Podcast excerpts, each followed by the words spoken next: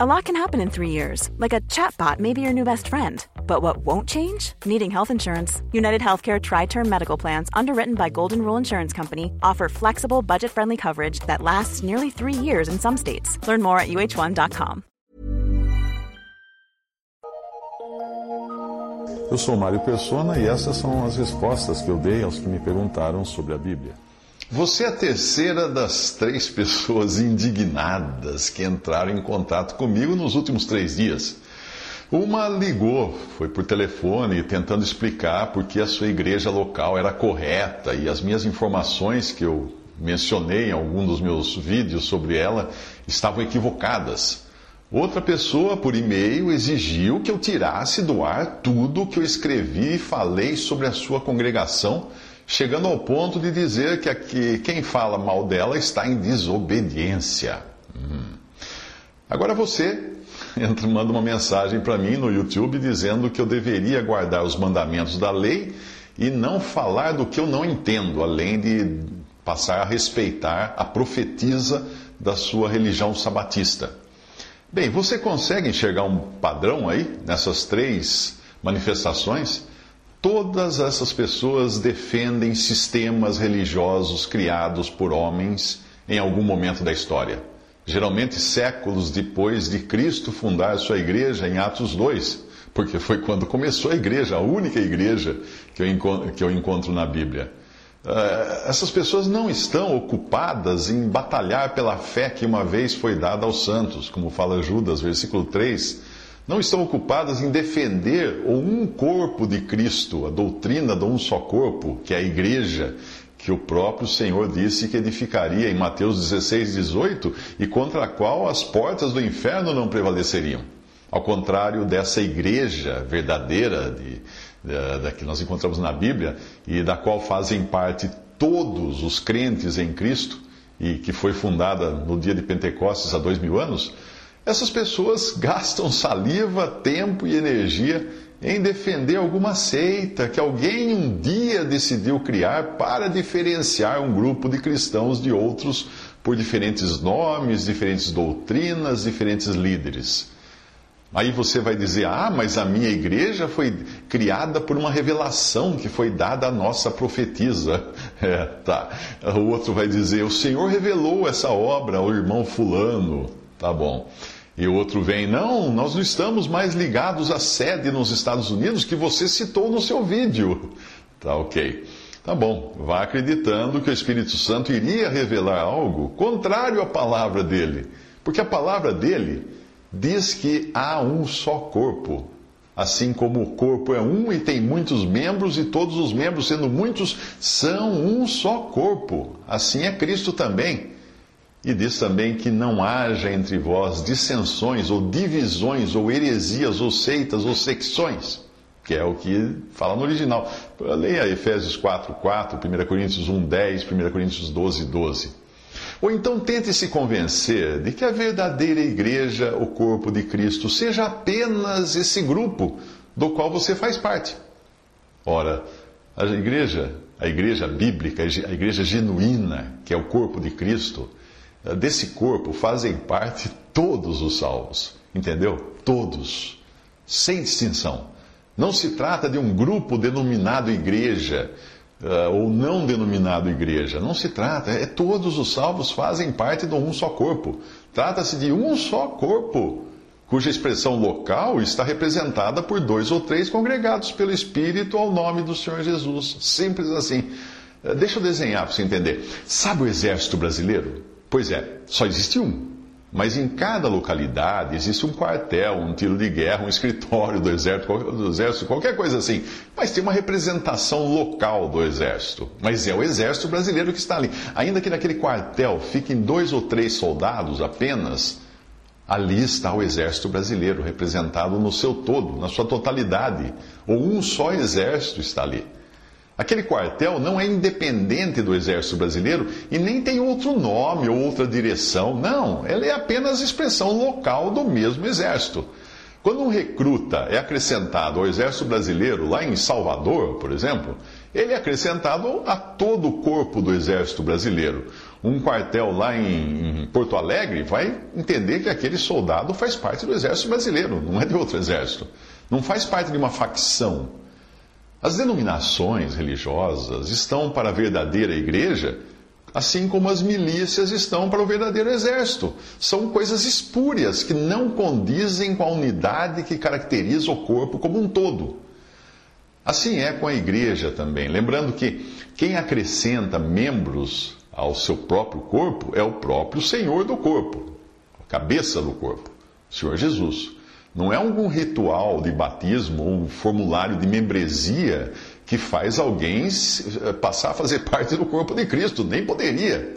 Nem mesmo a própria pessoa pode se acrescentar ao corpo de Cristo. Ninguém pode falar assim: "Ah, tá bom. Eu já agora eu creio no Senhor Jesus como meu Salvador, eu creio que ele morreu na cruz pelos meus pecados. Hum, deixa eu ver onde eu vou me fazer membro agora da igreja, porque eu não sou membro do corpo de Cristo, preciso procurar um corpo de Cristo". Gente, que loucura. Que loucura. Veja o que diz em Atos 2,47. Enquanto isso, acrescentava-lhes o Senhor, e não homem algum, o Senhor acrescentava-lhes, dia a dia os que iam sendo salvos. Esse, esse é quando ele faz, faz alguém membro do corpo de Cristo, é quando a pessoa crê em Cristo, se converte a Cristo. Biblicamente falando, você só pode ser membro do corpo de Cristo você não pode querer ser membro do corpo de Cristo, que é a igreja, a igreja, e também querer ser membro de alguma facção ou milícia paralela, tipo igreja A, igreja B, igreja C. Não. Experimente criar facções ou milícias assim no exército brasileiro e, e você vai ver se alguém vai lhe dar uma medalha por causa disso. De jeito nenhum. Você vai preso. Quer um conselho? Se você realmente crê no Senhor Jesus e busca só a glória da pessoa de Cristo, não perca tempo pregando uma religião. Não perca tempo defendendo uma igreja, entre aspas. Não, tempo, não perca seu, seu, sua saliva falando de uma denominação ou do pastor fulano, cicrano. Não, não perca tempo fazendo isso. Faça como os apóstolos e discípulos em Atos e nas epístolas. Defenda apenas Cristo. Defenda apenas o nome que está acima de todo nome. Não gaste tempo, não gaste saliva, não gaste papel, nem, nem caracteres de e-mail. Não telefone para mim para defender uma agremiação de pessoas ou para defender as pessoas dessa, desse grupo ou agremiação, por mais cristãs que sejam. Eu, eu nunca, nunca falo mal das, das, dos irmãos em Cristo que estão espalhados pelas iluminações. O que eu deixo muito claro é que as organizações das quais eles estão espalhados não existem na Bíblia. É essa a questão. São, são coisas que foram criadas para dividir cristãos em diferentes facções. E, e, Paulo, em 1 Coríntios, fala muito claro que é carnalidade. Quando um diz eu sou de Paulo, eu sou de, de, de Cefas, eu sou desse, eu sou daquilo. Carnalidade. Eu, eu, nem preciso falar então de defender algum líder, o suposto profeta, né, não é mesmo? Uh, pessoas que falam assim, ah, eu sou do pastor fulano, eu sou da igreja do pastor Cicrano. Amigo, que igreja do pastor Cicrano? Tem uma igreja só, é a igreja de Cristo, o, o sumo sacerdote, o nosso bom pastor, o nosso o grande pastor das ovelhas. Esse, essa é a igreja. Quando Cristo vier buscar a igreja que pertence a Ele, Ele vai levar os salvos, todos os salvos por Cristo. Independente se eles estão ou não espalhados nessa grande casa, que é a Laodiceia, em que se tornou a, a cristandade. É, um, é, uma época de ruína agora, não vai, não vai ter melhoria para isso. Não pense, não. Não vai. Chegou no fundo do poço. o testemunho cristão nesse mundo chegou no fundo do poço. Cristo vem e vai tirar da, da terra os que são seus que estão nas denominações também, muitos, a maioria até está nas denominações, mas pertence a ele, porque creram nele, não porque pertence a uma igreja ABC.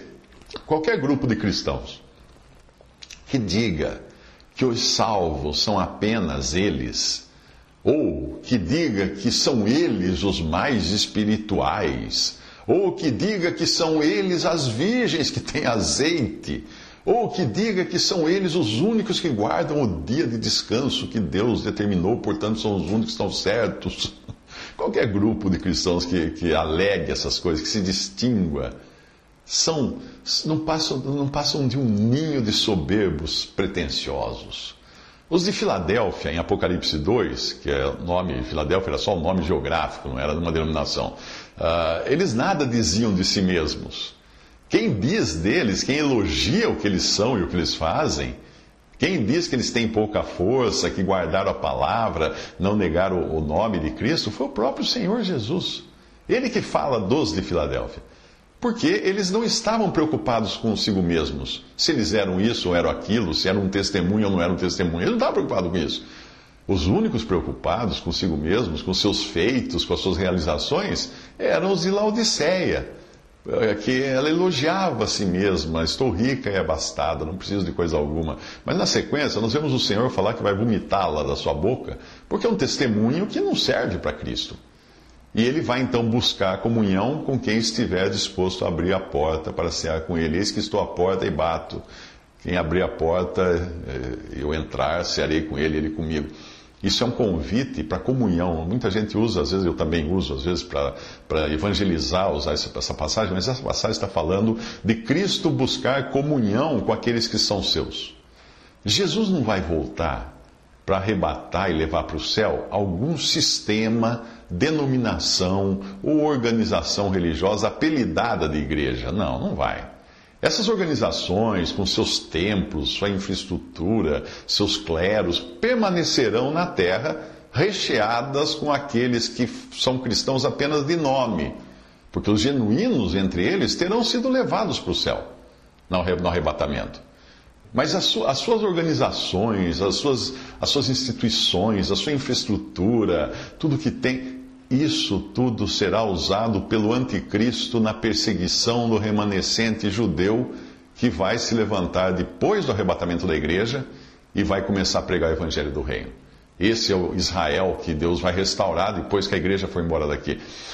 O porquê você acha que o apóstolo João tomou um susto quando viu uma mulher que deveria ser uma noiva virgem e pura aparecer no seu radar profético como uma grande prostituta, uma grande meretriz, a Babilônia.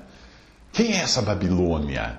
Quem é essa Babilônia? Veio um dos sete anjos que tem as sete taças e falou comigo, dizendo: Vem mostrar-te-ei o julgamento da grande meretriz que se acha sentada sobre muitas águas, com quem se prostituíram os reis da terra, e com o vinho da sua devassidão foi quem se embebedaram os que habitam na terra. Quem é essa mulher? Quem é essa prostituta? Que faz, que faz conluios com os governantes? Quem é essa que, que procura pegar, colocar pessoas em posições de governo para poder uh, garantir seus interesses nesse mundo? Quem é essa? ah, é a Igreja Católica? Não, é toda a cristandade apóstata. A cristandade apartada da verdade é essa. Então vi, e continua, então vi a mulher embriagada com o sangue dos santos e com as, o sangue das testemunhas de Jesus. Que testemunho de Jesus? Os judeus que vão pregar o evangelho do reino e na grande tribulação serão supliciados, serão mortos, serão martirizados, serão, serão talvez até, talvez até torturados nos porões dessas grandes instituições que existem hoje, como no, na Idade Média você via lá nos porões dessas, desses grandes templos religiosos do catolicismo romano, havia salas de tortura. Quem são essa mulher embriagada com sangue dos santos e com sangue da testemunha de Jesus? E João, ele diz: quando a vi, admirei-me com grande espanto. O que ele está falando? Tomei um susto. Por que tomou um susto? Porque aquela que devia ser um testemunho da noiva virgem pura se transformou numa grande meretriz se vendeu, se vendeu para os governantes da terra. Apocalipse 17, de 1 a 6. O cristão tem um trabalho neste mundo, e esse trabalho não é defender alguma denominação, uma organização religiosa, ou algum sistema religioso, algum líder religioso, como se essas coisas tivessem vindo de Deus. Não, não veio. Apenas a igreja, o corpo de Cristo, é que estava nos planos eternos de Deus, não alguma seita criada por algum falso profeta, ou até mesmo por um santo com boas intenções, porque muitas denominações foram criadas por homens de Deus com boas intenções, que não entenderam que há um só corpo. O Senhor disse que toda a planta que meu Pai Celestial não plantou será arrancada. Isso está em Mateus 15, versículo 13. Agora eu pergunto para você. Alguma dessas organizações ditas cristãs Foi plantada pelo Pai ou são iniciativas meramente humanas? Se elas forem uma obra de Deus, então quem não está nelas está perdido. Mas se não forem, por que razão gastar tempo e saliva defendendo essas coisas?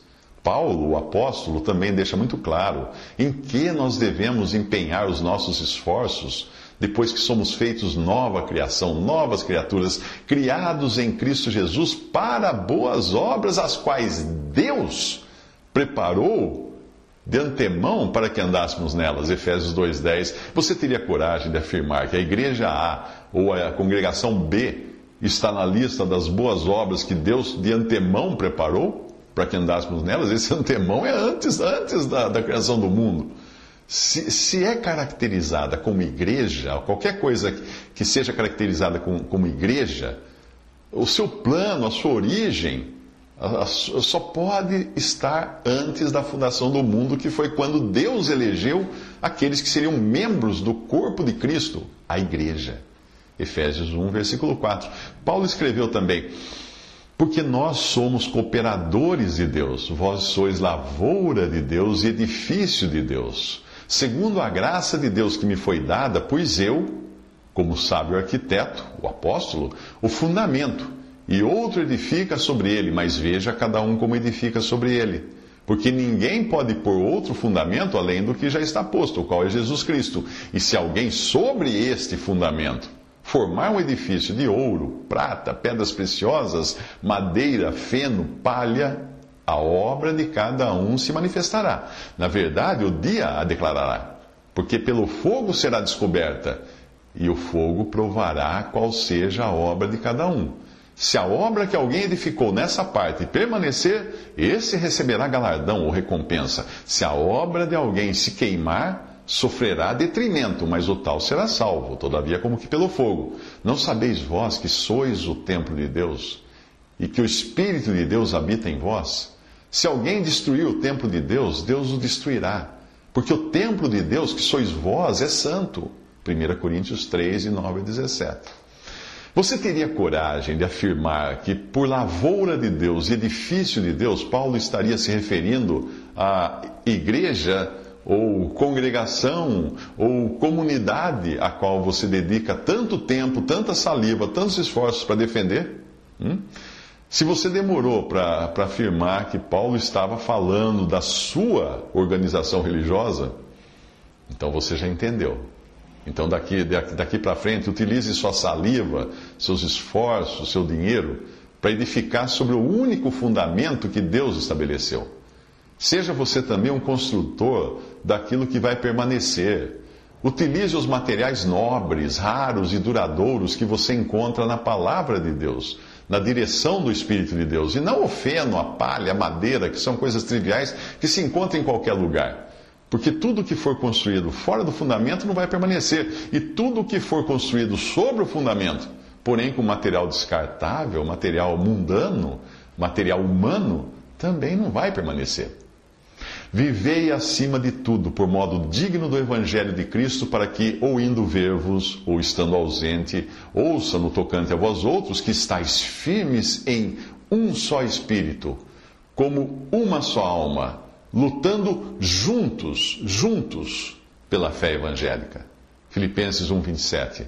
Amados, quando empregava toda diligência em escrever-vos acerca da nossa comum salvação, foi que me senti obrigado a corresponder-me convosco, exortando-os a, bater, a batalhardes diligentemente pela fé que uma vez por todas foi entregue aos santos. Judas, versículo 3. Visite respondi.com.br. Visite 3minutos.net.